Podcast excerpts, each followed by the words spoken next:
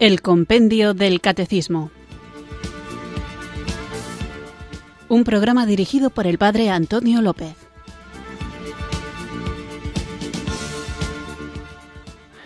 Muy buenas tardes, queridos oyentes de Radio María. Recibido un cariñoso saludo desde Irurzun, en Navarra, quienes acudís a la cita diaria con la formación católica que ofrece este espacio de El Compendio del Catecismo, aquí en la emisora de la Virgen, en esta radio que cambia vidas en Radio María. Estamos hablando en estos días de la misión profética, sacerdotal y regia de los bautizados.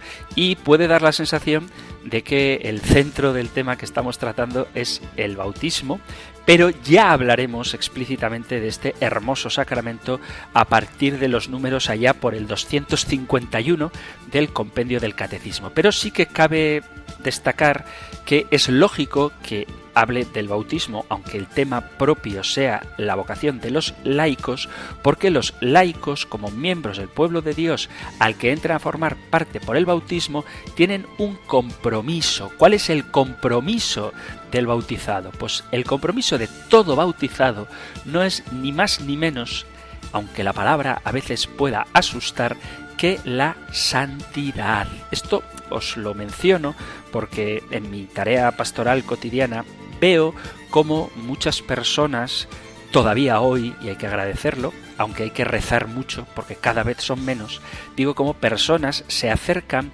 a pedir el bautismo para sus hijos, personas a las que desafortunadamente no veo frecuentemente por la parroquia y a veces puede dar la sensación de que muchos de los sacramentos, sobre todo los sacramentos de la iniciación cristiana, se reciben más por un convencionalismo social que por una convicción religiosa auténtica. Y agradezco que la gente se acerque, aunque sea para pedir los sacramentos de la iniciación cristiana, y procuro que esa experiencia de acercamiento a la Iglesia sea lo más agradable posible, así como también aprovechar la ocasión para dar una adecuada catequesis de lo que significa ser cristiano. Y ser cristiano significa, sobre todo, vuelvo a repetirlo, ser santo. El compromiso que nace del bautismo es el de escuchar a Jesús, es decir, creer en Él y seguirle dócilmente haciendo su voluntad, la voluntad de Dios.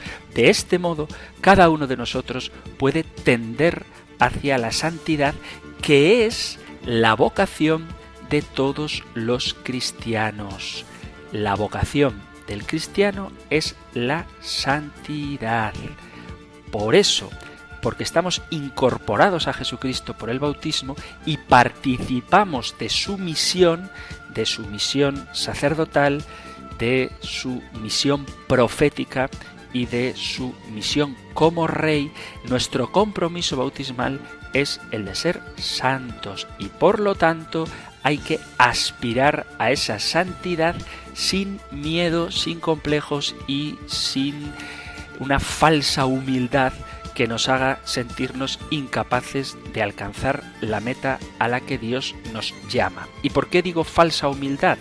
Porque acaso no nos sentimos todos pecadores? Claro que sí, claro que somos pecadores. Y es una auténtica humildad reconocerse pecador, pero es una auténtica humildad saber que en tu vida, si te dejas mover por el Espíritu Santo, se debe reproducir la propia vida de Cristo. Y la falsa humildad consistiría no en negar tu propia fuerza, que eso, repito, eso es auténtico conocimiento propio, sino que la falsa humildad sería que te veas tan pequeño que creas que ni siquiera Dios puede transformarte. Y la grandeza del bautismo es que en él recibimos el Espíritu Santo, nos incorporamos a Cristo, nos hacemos hijos de Dios Padre y nuestra vida debe ser la de aquel que se sabe ungido, que se sabe unido y que se sabe convocado. Ungido por el Espíritu Santo, unido a Cristo y convocado por el Padre para entrar en comunión con Dios Padre, Hijo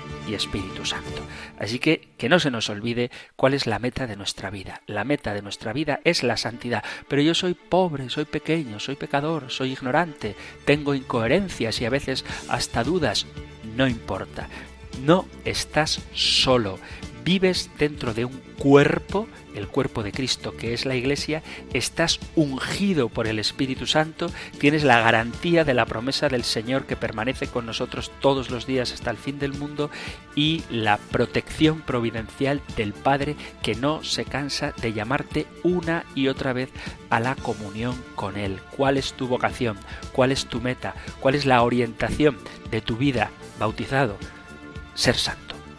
Y la santidad vuelvo a repetir, no es fruto ni de mi esfuerzo, ni de mi virtud, ni de mi inteligencia, sino que es fruto de la acción gratuita, de la gracia de Dios en tu vida. Así que vamos a facilitar el trabajo a Dios formándonos para que toda nuestra vida íntegramente, intelecto, afectos y acciones estén orientados a la consecución de la meta a la que Dios nos llama, que es la santidad. Y para hacerlo adecuadamente, comencemos nuestro programa conscientes de la necesidad que tenemos de que se derrame sobre nosotros el Espíritu Santo.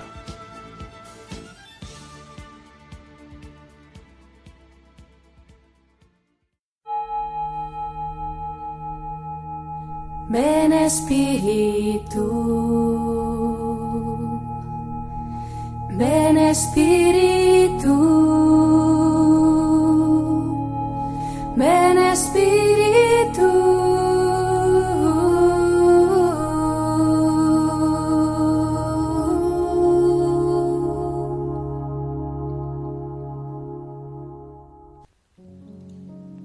Oh Virgen Santísima, Madre de Cristo y Madre de la Iglesia, con alegría y admiración nos unimos a tu Magnificat, a tu canto de amor agradecido. Contigo damos gracias a Dios, cuya misericordia se extiende de generación en generación, por la espléndida vocación y por la multiforme misión confiada a los fieles laicos, por su nombre llamados por Dios a vivir en comunión de amor y de santidad con Él, y a estar fraternalmente unidos en la gran familia de los hijos de Dios, enviados a irradiar la luz de Cristo y a comunicar el fuego del Espíritu por medio de su vida evangélica en todo el mundo. Virgen del Magnificat, llena sus corazones de reconocimiento y entusiasmo por esta vocación y por esta misión. Tú que has sido con humildad y magnanimidad la esclava del Señor, danos tu misma disponibilidad para el servicio de Dios y para la salvación del mundo. Abre nuestros corazones a las inmensas perspectivas del reino de Dios y del anuncio del Evangelio a toda criatura. En tu corazón de madre están siempre presentes los muchos peligros y los muchos males que aplastan a los hombres y mujeres de nuestro tiempo. Pero también están presentes tantas iniciativas de bien, las grandes aspiraciones a los valores, los progresos realizados en el producir frutos abundantes de salvación. Virgen valiente, inspira en nosotros fortaleza de ánimo y confianza en Dios, para que sepamos superar todos los obstáculos que encontremos en el cumplimiento de nuestra misión. Enséñanos a tratar las realidades del mundo con un vivo sentido de responsabilidad cristiana y en la gozosa esperanza de la venida del reino de Dios, de los nuevos cielos y la nueva tierra. Tú, que junto a los apóstoles has estado en oración en el cenáculo, esperando la venida del Espíritu en Pentecostés, invoca su renovada efusión sobre todos los fieles laicos, hombres y mujeres, para que correspondan plenamente a su vocación y misión, como sarmientos de la verdadera vid, llamados a dar mucho fruto para la vida del mundo. Virgen Madre, guíanos y sosténnos para que vivamos siempre como auténticos hijos e hijas de la Iglesia de tu Hijo y podamos contribuir a establecer sobre la tierra la civilización de la verdad y del amor, según el deseo de Dios y para su gloria. Amén.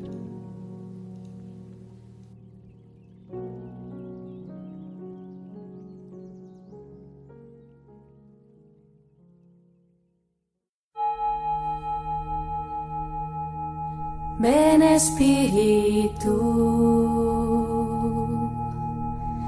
ven Espíritu, ven Espíritu.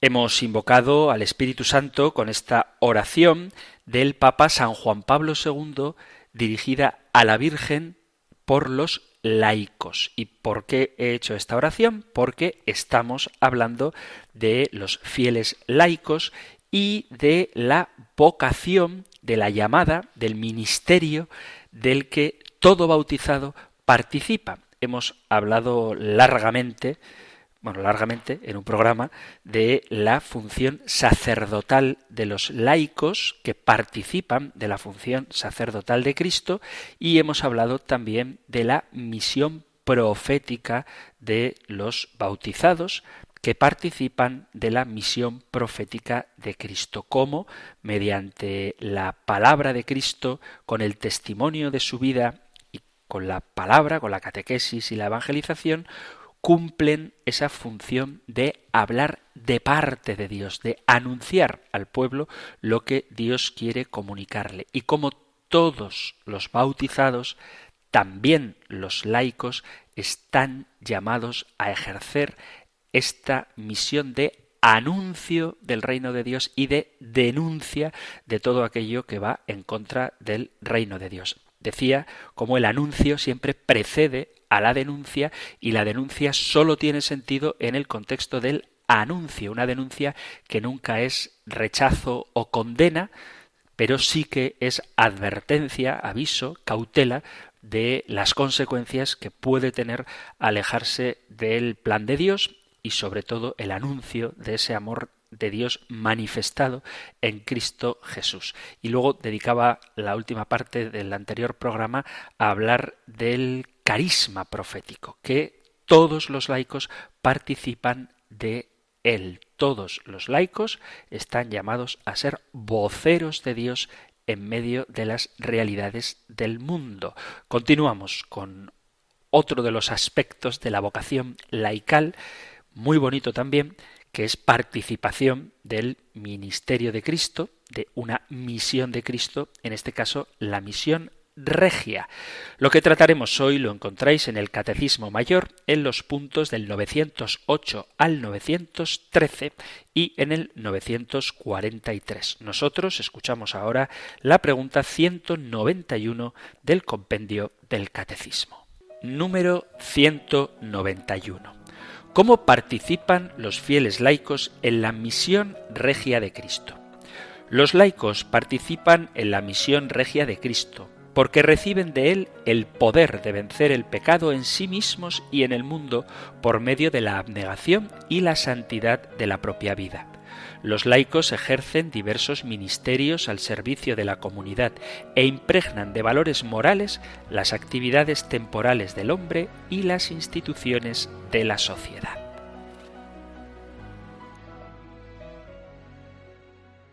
Como estamos hablando de los fieles laicos y de la misión que estos tienen en el mundo, no podemos pasar por este tema sin conocer la exhortación apostólica de San Juan Pablo II Christi Fideles Laici sobre la vocación y misión de los laicos en la Iglesia y en el mundo. El Santo Padre toma como referencia un texto de la Sagrada Escritura para esta reflexión, que es la de la llamada del Señor que sale a buscar obreros para su viña. Leo el pasaje del Evangelio de San Mateo capítulo 20. En efecto, el reino de los cielos es semejante a un propietario que salió a primera hora de la mañana a contratar obreros para su viña. Habiéndose ajustado con los obreros en un denario al día, los envió a su viña. Salió luego hacia la hora tercia y al ver a otros que estaban en la plaza parados les dijo Id también vosotros a mi viña y os daré lo que sea justo. Y ellos fueron. Volvió a salir a la hora sexta y a la nona e hizo lo mismo.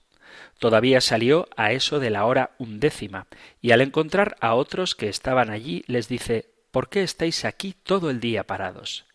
Dícenle Es que nadie nos ha contratado. Díceles Id también vosotros a la viña. Al atardecer dice el dueño de la viña a su administrador Llama a los obreros y págales el jornal empezando por los últimos hasta los primeros. Vinieron pues los de la hora undécima y cobraron un denario cada uno. Al venir los primeros pensaron que cobrarían más, pero ellos también cobraron un denario cada uno, y al cobrarlo murmuraban contra el propietario, diciendo Estos últimos no han trabajado más que una hora y les pagas como a nosotros, que hemos aguantado el peso del día y el calor. Pero él contestó a uno de ellos Amigo, no te hago ninguna injusticia.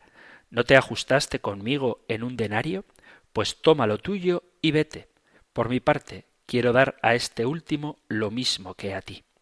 ¿Es que no puedo hacer con lo mío lo que quiero?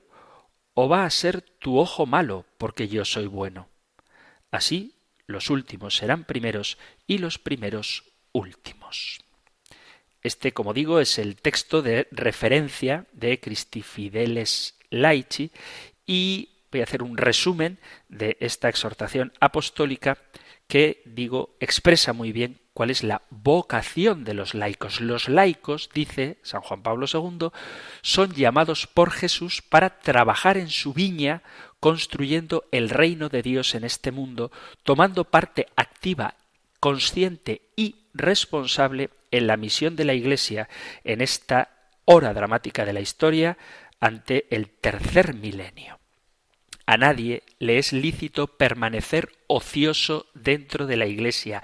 No hay lugar para el ocio. Por eso se nos invita a mirar cara a cara este mundo con sus valores y problemas, inquietudes y esperanzas, conquistas y derrotas y preguntarnos cuál es el rostro actual de la tierra y del mundo en el que los cristianos han de ser sal y luz.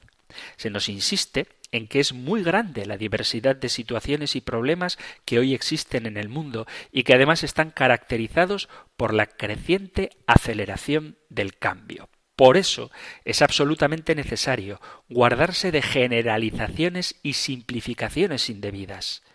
Esta exhortación apostólica presenta algunas tendencias que sobresalen en la sociedad actual, aunque en forma de contraste. El secularismo y la necesidad de lo religioso. Es cierto que existe una secularización de nuestra cultura, pero por otro lado, y esto resulta paradójico, hay un ansia religiosa. El problema, y esto es algo de lo que debemos hacer examen de conciencia todos los bautizados, es que hay gente que busca una respuesta a sus anhelos puramente humanos y necesarios en la vida de cualquier persona, a los anhelos religiosos, pero buscan, como digo, saciar esas ansias religiosas fuera de la Iglesia Católica. Y es algo que nosotros tenemos que ver qué estamos haciendo mal cuando hay quien prefiere buscar el encuentro con Dios en la nueva era o en cualquier novedad que surja por ahí, en cualquier teoría extraña, en vez de en la tradición, en la Sagrada Escritura, en el Magisterio, en definitiva, en lo que Dios ha revelado. Entonces hay un contraste entre el secularismo y la necesidad de lo religioso, y también hay un contraste entre la exaltación y el desprecio de la dignidad de la persona humana. Por un lado, se habla de la dignidad de las personas, existen los derechos humanos y todos tienen esa valoración positiva de su dignidad humana, pero por otro lado se promueve, por ejemplo, ideas tan peregrinas como el antiespecismo o ideas tan terroríficas como el aborto o la eutanasia. La exhortación apostólica Christi Fideles Laici reconoce como uno de los grandes signos de nuestro tiempo la creciente necesidad de participación, la toma de conciencia de la necesidad de tomar parte en las realidades del mundo y de la Iglesia. Y finalmente se insta a la Iglesia a realizar esfuerzos para que la humanidad llegue a una verdadera sociedad de comunión y participación. Jesús es la esperanza de la humanidad. Dice San Gregorio Magno, fíjese cada uno en su modo de vivir y comprueben si ya son obreros del Señor. Examine cada uno lo que hace y considere si trabaja en la viña del Señor. Yo soy la vid, vosotros los sarmientos, dice Jesús en el Evangelio de San Juan en el capítulo 15. Yo soy la vid verdadera y mi Padre es el viñador. Todo sarmiento que en mí no da fruto lo corta, y todo el que da fruto lo limpia para que dé más fruto. Vosotros estáis ya limpios gracias a la palabra que os he anunciado. Permaneced en mí como yo en vosotros. Lo mismo que el sarmiento no puede dar fruto por sí mismo si no permanece en la vid, así tampoco vosotros si no permanecéis en mí. Yo soy la vid, vosotros los sarmientos. El que permanece en mí y yo en él, ese da mucho fruto, porque separados de mí no podéis hacer nada. Si alguno no permanece en mí, es arrojado fuera como el sarmiento y se seca. Luego los recogen, los echan al fuego y arden.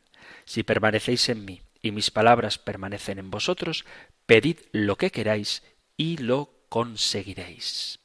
Los laicos no son simplemente obreros que trabajan en la viña, sino que forman parte de esta misma viña. Yo soy la vid y vosotros sois los sarmientos. La iglesia misma es la viña de la que habla el Evangelio. En ella se revela el misterio de vida y amor del Padre, del Hijo y del Espíritu Santo como don absolutamente gratuito que se ofrece a cuantos han nacido del agua y del Espíritu. Solo dentro de la Iglesia, como misterio de comunión, se revela la identidad de los laicos y su dignidad. Y sólo dentro de esa dignidad se puede definir su vocación y misión en la Iglesia y en el mundo. Los laicos son una parte integrante de la Iglesia, una parte que además es la parte mayoritaria. No sé exactamente el número de cristianos católicos que hay en el mundo, pero así, a grandes rasgos, atención a los números, hay 1.329 millones de católicos y hay 5.377 obispos, 414.582 sacerdotes y 47.504 diáconos permanentes. Quiero decir que la proporción entre clérigos, obispos en números redondos 5.400, sacerdotes 415.000 y diáconos permanentes 48.000, frente a 1.329 millones de católicos. Entonces veis que la inmensa mayoría de los católicos en el mundo forman parte de el laicado y los laicos, por lo tanto, tienen que vivir su vocación particular. Vuelvo a repetir una frase que es muy bonita, que ya ha salido en el programa, y es que los laicos no pertenecen a la Iglesia, sino que son Iglesia. De tal manera que si todos esos millones de católicos del mundo, 1329, viviéramos también los clérigos, nuestra vocación de manera explícita, siendo en el mundo testigos de Jesucristo, viviendo nuestra misión profética, siendo sacerdotes, santificando las realidades del mundo y reinando sobre él al estilo de Cristo, sobre el mundo, al estilo de Cristo, que es el servicio, desde luego el mundo sería radicalmente transformado. Por el bautismo hemos sido incorporados a la vida trinitaria para ser, no sólo para estar, sino para ser pueblo de Dios, cuerpo de Cristo, templo del Espíritu Santo y asumiendo, como decía, esta triple función de ser sacerdotes, reyes y profetas todos llamados a la santidad, para contribuir desde dentro del mundo a ser fermento en la santificación de ese mundo en el que vivimos, siendo sal, luz y levadura. Todos los bautizados están invitados a vivir su vocación. Alegrémonos y demos gracias, porque por el bautismo hemos hecho no solamente cristianos, sino Cristo. Pasmaos y alegraos, dice San Agustín, hemos sido hechos Cristo. La participación de los fieles laicos debe ser activa en la Iglesia, en comunión con ella. Si se nos decía que por el bautismo somos insertados en la Iglesia misterio que participa de la vida trinitaria, de la vida de Dios, convirtiéndonos en un pueblo congregados en la unidad del Padre, del Hijo y del Espíritu Santo, esta participación en el misterio de la Santísima Trinidad es lo que genera en nosotros una vida de comunión. La Iglesia debe ser comunión porque Dios mismo el misterio de Dios es el misterio de la comunión. El anuncio de la Trinidad produce la comunión y la misión. Mirad, cuando se habla de que todos los dioses son iguales, que eso ya lo vimos en su momento, es un mal concepto de lo que es Dios, es decir, que el Dios judío, el Dios musulmán y el Dios cristiano son el mismo Dios. Eso no es correcto, porque el Dios cristiano, tal y como se nos ha revelado en su intimidad, es un Dios comunidad. Y por eso la vida de la Iglesia, que es reflejo del misterio de Dios, el misterio de la Iglesia es reflejo del misterio de Dios, es comunión. Y esta comunión se expresa en el servicio, en la misión.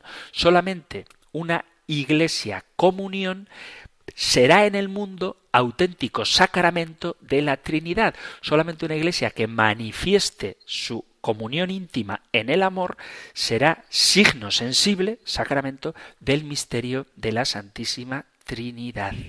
Por eso es tan importante esta forma de entender la Iglesia como comunión, manteniendo los distintos servicios en la Iglesia de jerarquía o de laicado, pero en comunión para una misma misión que es la de hacer presente el reino de Dios manifestando, revelando en nuestra propia vida de iglesia el misterio de la Santísima Trinidad.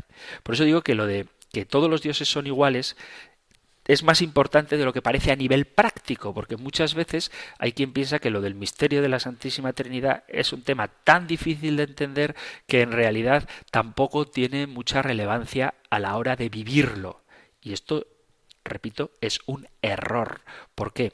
Porque la imagen que tú tengas de Dios hará que vivas de una determinada manera o de otra. Y si tu Dios es un Dios solitario, a la hora de revelar el misterio de Dios, vivirás solitariamente. Y si tu Dios es un Dios que quiere salvarte a ti solo, pues entonces vivirás tu vida religiosa tú solo. Pero si el Dios en el que tú crees es un Dios trinitario, al margen ahora de tratar de explicar esencia, naturaleza, perijóresis, atribuciones, misiones de la Santísima Trinidad, al margen de todos estos conceptos de los que ya hemos hablado, a nivel práctico, el hecho de que Dios sea comunión de amor implica que si tú quieres vivir en esa relación con un Dios que es comunión de amor, has de expresar en tu vida esa misma comunión de amor.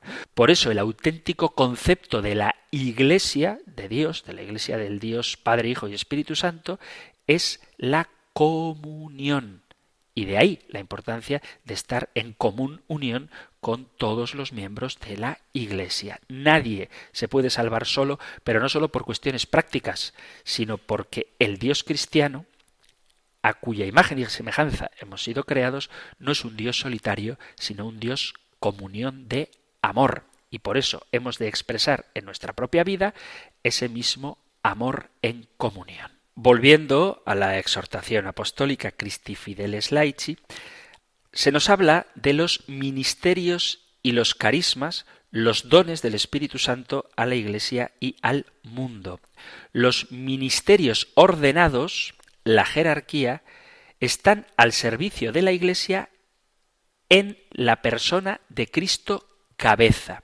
Los ministerios, los servicios y las funciones de los laicos son diferentes a la de los ministros ordenados, pero ojo, no significa que sean inferiores o de menor categoría, sino que simplemente son diferentes. Los carismas son dones e impulsos particulares con los que el Espíritu Santo enriquece a su Iglesia y lo hace también a través de los laicos. Existen muchos movimientos que dan grandes frutos de santidad en la Iglesia que han sido promovidos, fundados por laicos. E incluso otros movimientos que no han sido fundados por laicos, sino por algún sacerdote, tienen como destinatarios a los laicos. Por poner un ejemplo, nos suenan a todos movimientos como la Legión de María, los equipos de Nuestra Señora, los cursillos de cristiandad, la renovación carismática, el movimiento de Schoenstatt, Comunión y Liberación, los focolares, el camino neocatecumenal, son movimientos y comunidades fundados por laicos o, como por ejemplo equipos de Nuestra Señora, al que tengo el honor de poder servir, que han sido fundados por un sacerdote, el padre Cafarel, pero cuyo destinatarios son los matrimonios.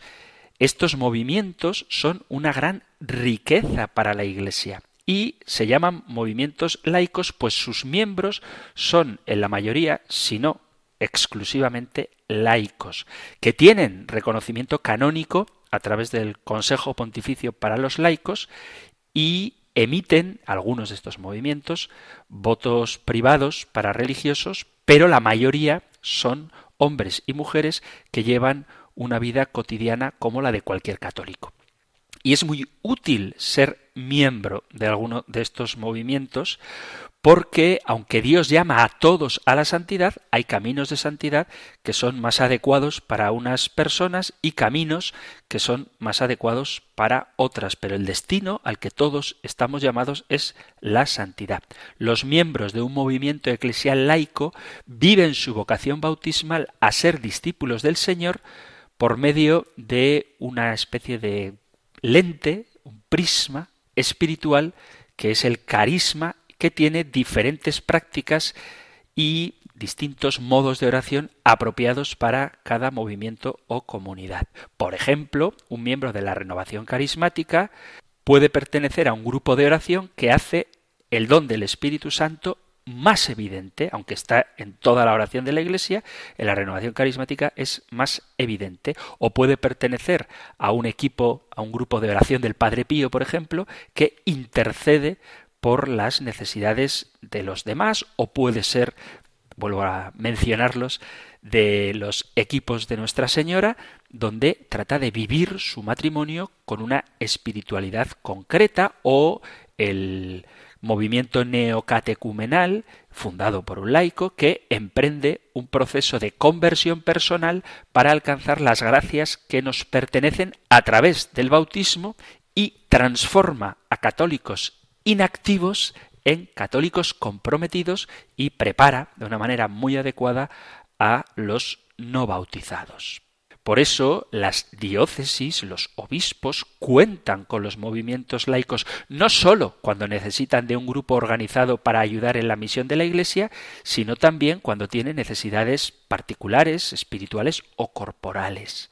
Por eso digo que el Espíritu Santo se manifiesta de una manera muy clara en muchos laicos. Ojalá que todos los bautizados tomaran conciencia de esta misión de enriquecer a la Iglesia con sus propios carismas.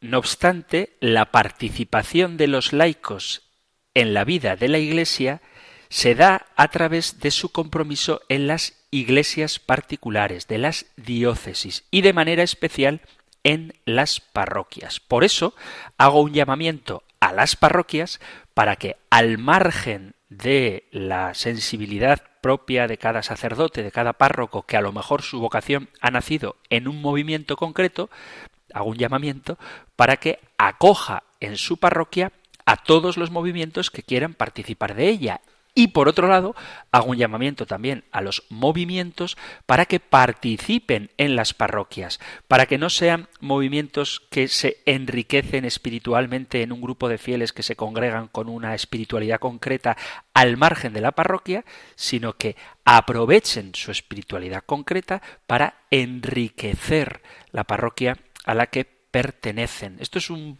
problema con el que a veces uno puede encontrarse como párroco y es que a lo mejor puede suceder que en una parroquia vaya poca gente a misa y resulta que hay una familia que pertenece a un movimiento, a cualquier movimiento, que vive su espiritualidad dentro del movimiento, pero que cuando va a la misa dominical, en vez de acudir a su parroquia, pues acude a una parroquia de su movimiento, donde está su movimiento. Y esto es muy cómodo porque te sientes acogido en tu ambiente, pero a veces puede ocurrir, y esto lo digo con todo cariño y todo respeto, que en una parroquia que acoge movimientos va muchísima gente, pero en las parroquias, sobre todo de los pueblos, donde quizá pues no existan estas diversas espiritualidades, esta riqueza de carismas que el Espíritu Santo suscita en la Iglesia, pues a lo mejor esa parroquia queda un poquito desamparada. Entonces, mi consejo es que los sacerdotes, los párrocos, acojan todos los movimientos que puedan en sus parroquias y que los miembros de los movimientos no se desvinculen de las parroquias, sino que alimentados por su propia comunidad particular, por la de ese movimiento, enriquezcan también la parroquia y atraigan así a muchos hacia Cristo. La participación de los laicos en la vida de la Iglesia puede ser singular de cada persona y también a través de asociaciones de fieles, que es un derecho el de poder asociarse.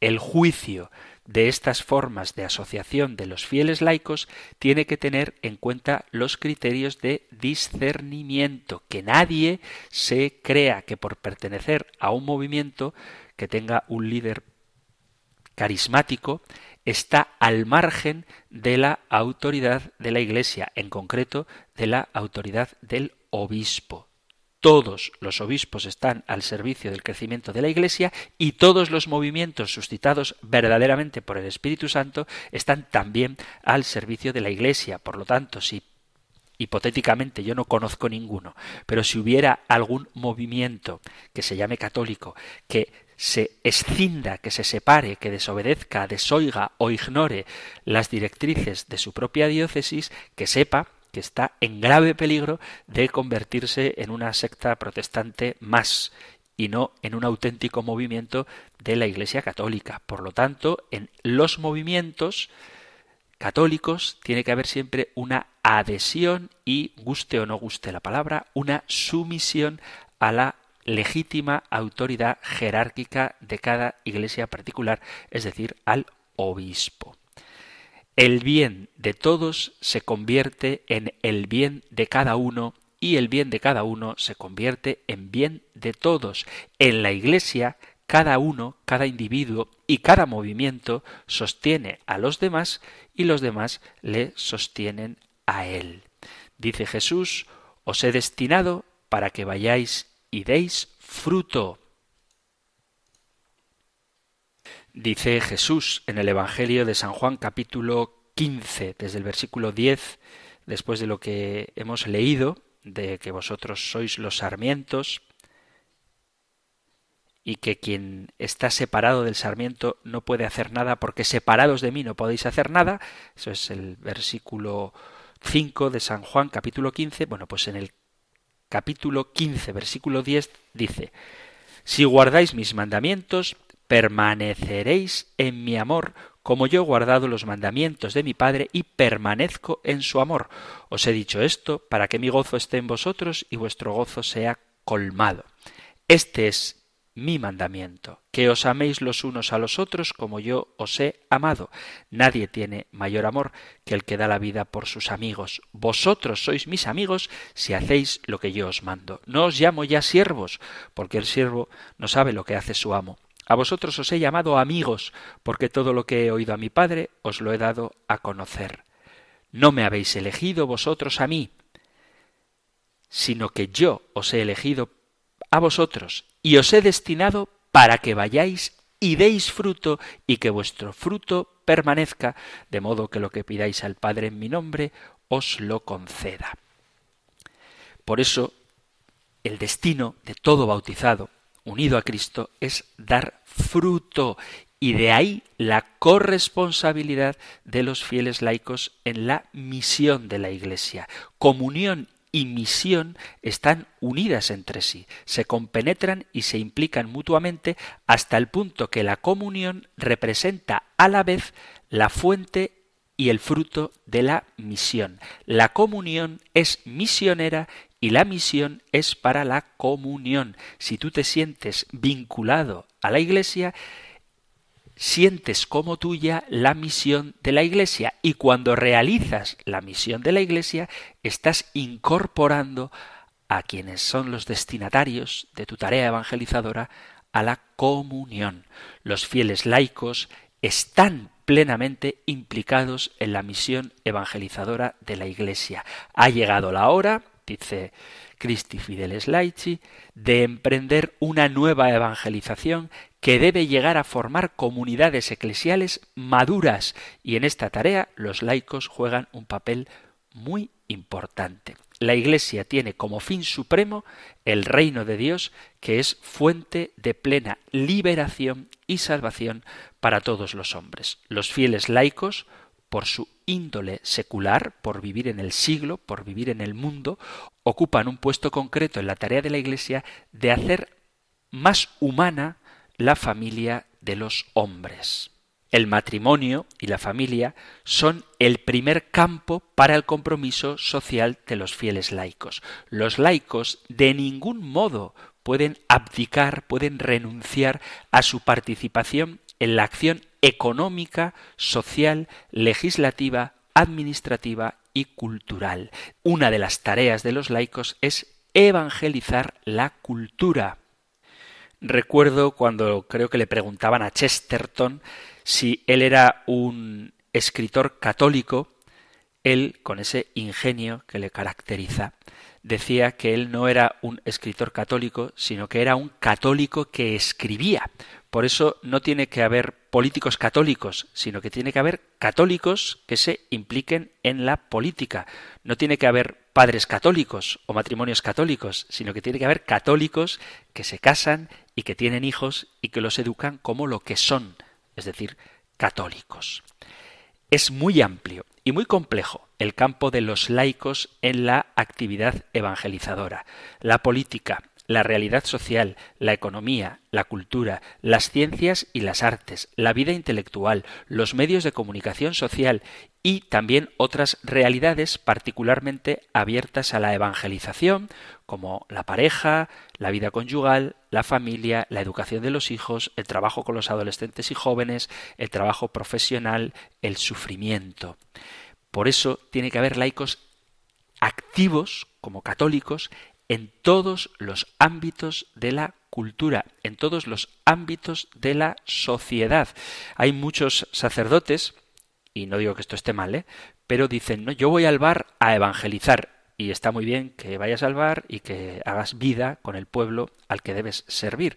Pero la tarea de evangelizar en el bar no es tarea del sacerdote, es tarea del laico. Ojo, repito, no quiero decir que un cura no pueda ir a tomarse un mosto con su pueblo al bar del pueblo y hacer vida social. Eso no solamente digo que no es malo, sino que es muy bueno. Es muy bueno que lo haga.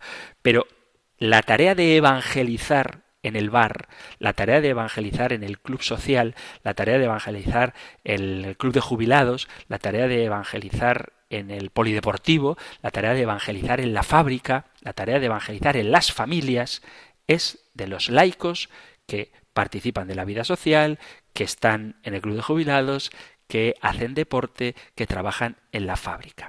Los laicos, por el dilatado campo de su acción evangelizadora, tienen una gran responsabilidad en la transformación de la sociedad por medio de la gestación de una cultura de la solidaridad en estructuras de comunión y participación. Ojalá que los laicos se den cuenta de cómo son mayoría en la Iglesia y según las estadísticas, la mayoría de los españoles se consideran cristianos. Pues vivid vuestra vocación cristiana en todos los ámbitos donde estáis para que seáis realmente fermento de evangelización. Christi Fideles Laici habla de los obreros de la viña del Señor, los buenos administradores de la multiforme gracia de Dios. Esto es una cita del apóstol San Pedro, primera carta de Pedro, capítulo 4, versículo 10, dice que cada cual ponga al servicio de los demás la gracia que ha recibido como buenos administradores de las diversas gracias de Dios. Si alguno habla, sean palabras de Dios. Si alguno presta un servicio, hágalo en virtud del poder recibido de Dios, para que Dios sea glorificado en todo por Jesucristo, a quien corresponden la gloria y el poder por los siglos de los siglos. Amén.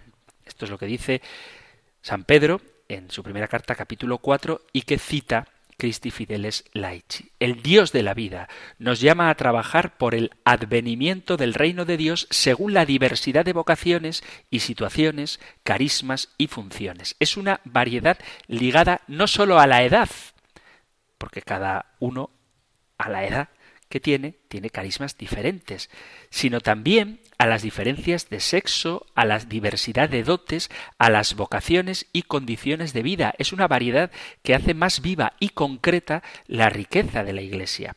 Una especial atención se pone en los jóvenes. Ellos representan la mitad de la entera población y a menudo la mitad numérica del mismo pueblo de Dios. Ellos deben ser sujetos activos en la evangelización y en la renovación social.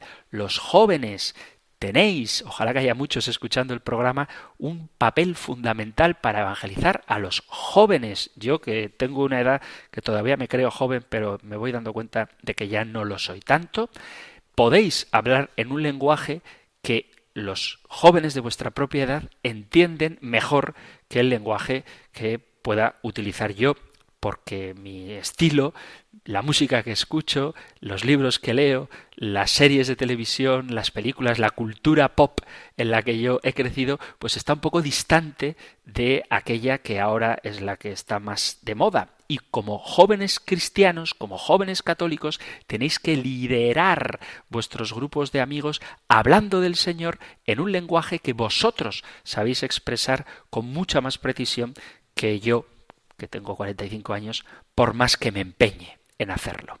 Y también los niños y los adolescentes son una parte de la Iglesia que no se puede descuidar. Hay que darles catequesis, hay que educarles, pero también hay que darles, a su nivel, algún papel para que formen parte activa de la Iglesia.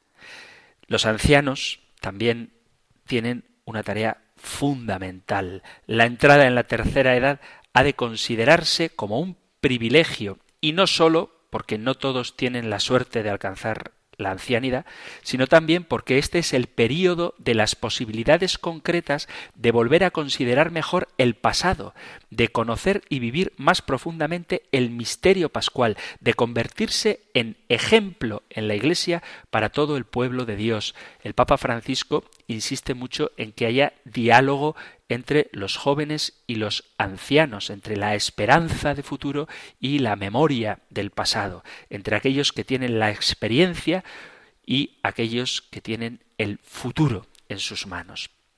La exhortación apostólica dedica un largo espacio a reflexionar sobre la dignidad, la identidad, los derechos y la misión de la mujer en la sociedad y en la Iglesia.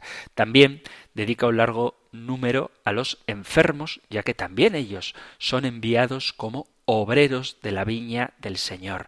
Hay que considerar al enfermo, al que sufre, no simplemente como término de amor y servicio de la Iglesia, no sólo como objeto de los cuidados de la Iglesia, sino más bien como sujeto activo y responsable de la obra de evangelización y salvación. Es muy bonito cuando un enfermo, cuando una persona que tiene alguna discapacidad da un testimonio de cómo ella vive su fe en esa situación de cruz y que ayuda, alienta y estimula a muchos a confiar en el Señor también en los momentos de sufrimiento. Por eso insiste Cristi Fideles Laici en que los que sufren no son solo sujetos pasivos, objetos de la asistencia de la Iglesia, sino también activos en la tarea de evangelizar y testimoniar con su propia vida la transformación interior que Cristo ofrece. Y se dedica también un número en la exhortación apostólica Christi Fideles Laici que estamos resumiendo en el programa de hoy a los diversos estados de vida. Obreros de la viña del Señor son todos los miembros del pueblo de Dios, los sacerdotes, los diáconos, los religiosos, los laicos, todos trabajando en la única y común viña del Señor con carismas y ministerios diversos y complementarios. Repito lo que dice la primera carta de Pedro, capítulo 1, versículo 10, que cada cual ponga al servicio de los demás la gracia que ha recibido como buenos administradores de las gracias y dones diversos recibidos de Dios. Por lo tanto, estamos destinados a dar fruto. ¿Cómo se puede dar fruto? Formándose. La formación de los laicos ha de colocarse, y esto lo dice Cristi Fideles Laici, en las prioridades de la diócesis. Una forma de formaros, aprovecho siempre para hacer publicidad de este espacio del compendio del catecismo, es escuchar Radio María y en concreto el compendio del catecismo y también el Catecismo de la Iglesia Católica y otra multitud de programas buenísimos que ofrece esta emisora de la Virgen. La formación de los laicos tiene como objetivo el descubrimiento cada vez más claro de su propia vocación y la disponibilidad para vivirla en el cumplimiento de la propia misión. Dios llama y envía como obreros a su viña, te llama y te envía a trabajar para que venga a nosotros su reino. Y en esta tarea nos va revelando su plan amoroso para nuestra vida, lo que hace falta para descubrir la voluntad concreta del Señor sobre nosotros. No se trata sólo de saber lo que Dios quiere de nosotros, sino de hacer lo que Dios quiere. La formación debe llevar a vivir su vida en unidad, no separando tu vida cristiana de tu vida secular, no separando lo espiritual de lo material. Formación espiritual, formación bíblica, formación litúrgica, catequística, teológica, social, pastoral y moral. La formación no es el privilegio de unos pocos, sino un derecho y un deber de todos para poder realizar su plena vocación cristiana y humana. Y esto hay que desarrollarlo. La formación te da conciencia de tu identidad usando los medios y métodos de las ciencias humanas, la formación será tanto más eficaz cuando se deje mover por la acción de Dios. Solo el sarmiento que no teme dejarse podar por el viñador da frutos para sí mismo y para los demás. Hemos llegado al final del tiempo para el programa de hoy, queridos amigos, queridos oyentes, así que os planteo otra pregunta, porque hace algunos programas os invitaba a contestar a cómo vivís vuestra vida cristiana al margen de la misa. Y bastantes oyentes comentabais que pertenecéis a grupos de oración, a voluntariados, que rezáis el rosario y todo eso es genial. Pero la pregunta de hoy va un poquito más allá. Al margen de los actos explícitamente cristianos, pues esos grupos de oración, el rosario, la misa y demás, en el mundo, en vuestro ambiente de ocio, de trabajo, en vuestra vida cotidiana, cómo vivís esta dimensión regia de servir al reino de Dios. Servir es reinar, se suele decir, y Cristo expresa su reinado, permite que le llamen rey, no cuando le quieren coronar después de la multiplicación de los panes y los peces, sino cuando está crucificado y ponen sobre su cabeza ese cartel Jesús Nazareno, rey de los judíos, ahí sí se deja llamar rey, cuando está muriendo por nosotros. Bueno, pues, ¿cómo vives tú esa dimensión regia de servicio? ¿Cómo eres semilla? ¿Cómo eres fermento del reino de Dios en medio del mundo?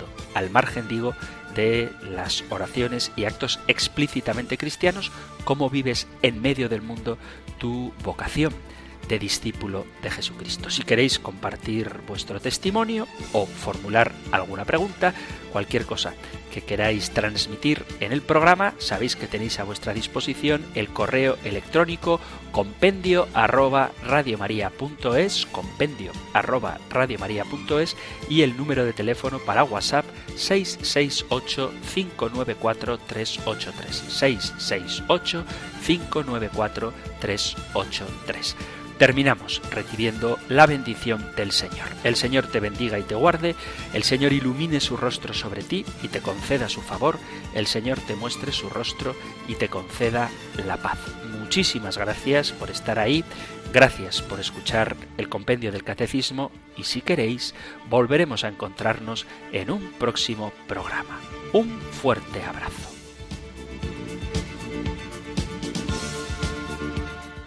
El Compendio del Catecismo. Un programa dirigido por el Padre Antonio López.